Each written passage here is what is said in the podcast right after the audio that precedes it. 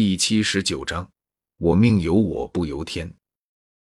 而云云那边接到了千寻疾他们发的消息之后，也是立刻动身赶往了魔兽山脉之中。他很想要见一见这些所谓的群友。至于见了面后他会不会发生危险，对此他还是有自信的，因为他的实力已经到达了斗皇的级别。而且他也想看看做完那个隐藏任务后，到底能不能兑换那些聊天群商店之中的商品。如果真的可以兑换的话，那么他的实力将会得到很大的提升。这样想着，云云结束了闭关，然后和自己的老师云山交代了一声。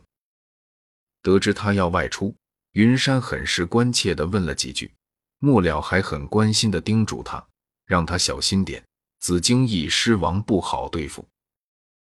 说实话，在听到那些话的时候，云云的心情很是复杂，因为他还是有些不敢相信自己这个温文尔雅的老师会在之后做出那样的事情，竟然不顾自己的意愿，强行要把自己嫁给古河妈。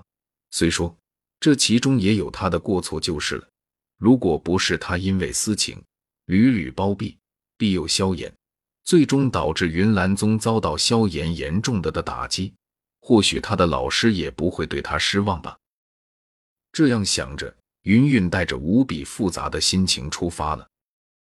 云云身为斗皇，赶路的速度自然是很快，很快就赶到了魔兽山脉之中，来到约定好的地点。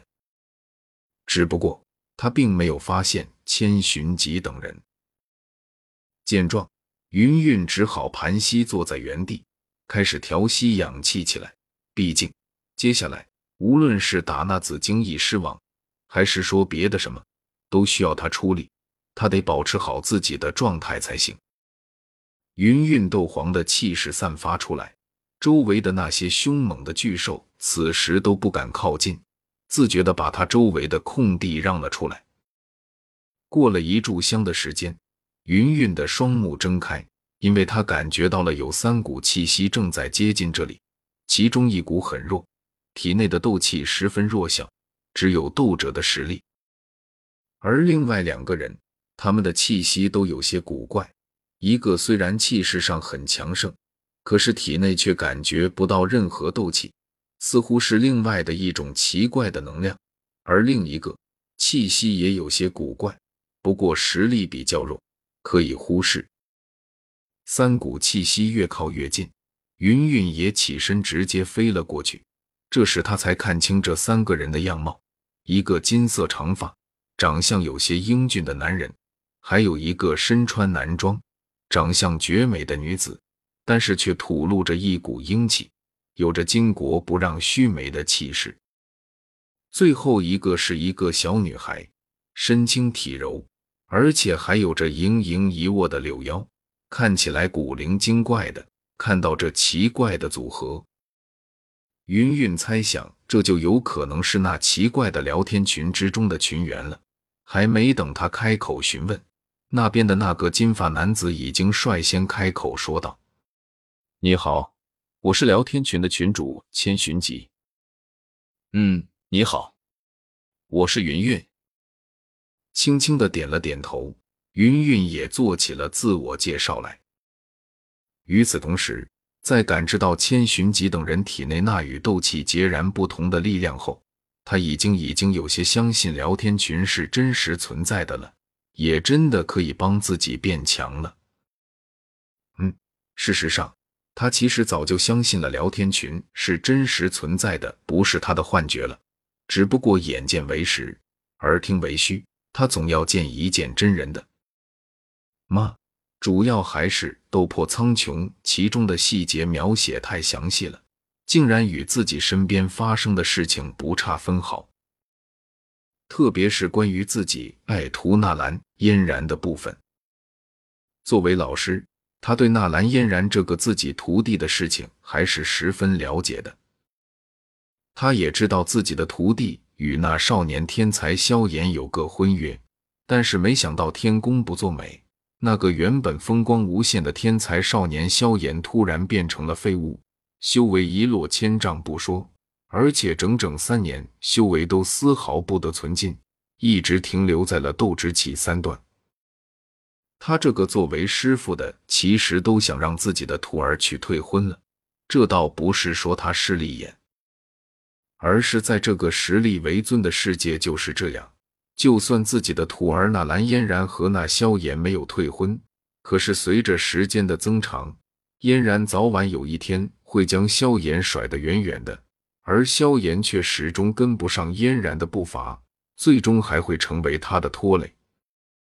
门当户对，弱肉强食，适者生存，这才是这片大陆之上的生存法则。不过，事实上，就算萧炎没有突然变弱，没有变成废物，他的好徒弟嫣然也会选择一个时间去解除婚约，因为他从小就十分的要强，在他的父亲逼迫之下，修炼的十分的刻苦努力。作为他的师傅。他知道嫣然从小就信奉只有自己才能保护自己，他从未想过依靠谁。无论是萧炎是废物也好，天才也罢，他从来都不会把自己的命运交给一个从未谋面就定下婚约的人手里。而且在之后三年后的那场约定之战中，纳兰嫣然也展现出极为刚烈的性格，宁可自断一臂，也不愿意占那萧炎的便宜。虽然最后还是输了，但是却保留了自己的气节。因此，对于这个徒弟，云云还是相当满意的。不管是人品、性格，还是行事作风上，都无比的满意。唯一让这云云没有想到的是，那个萧炎竟然有着这样的奇遇，随身竟然携带着一个远古药族的老爷爷，药老药尘。而且还收了他为徒，传授他焚诀。只能说自己的那个徒儿选择的时机不对，正好赶上那废物萧炎体内的神秘灵魂苏醒之前，带着自己宗门的葛叶长老去废除婚约。但是谁又能知道那个少年是他们这个世界的天命之子呢？要不是他看过《斗破苍穹》，谁又会知道这个秘密呢？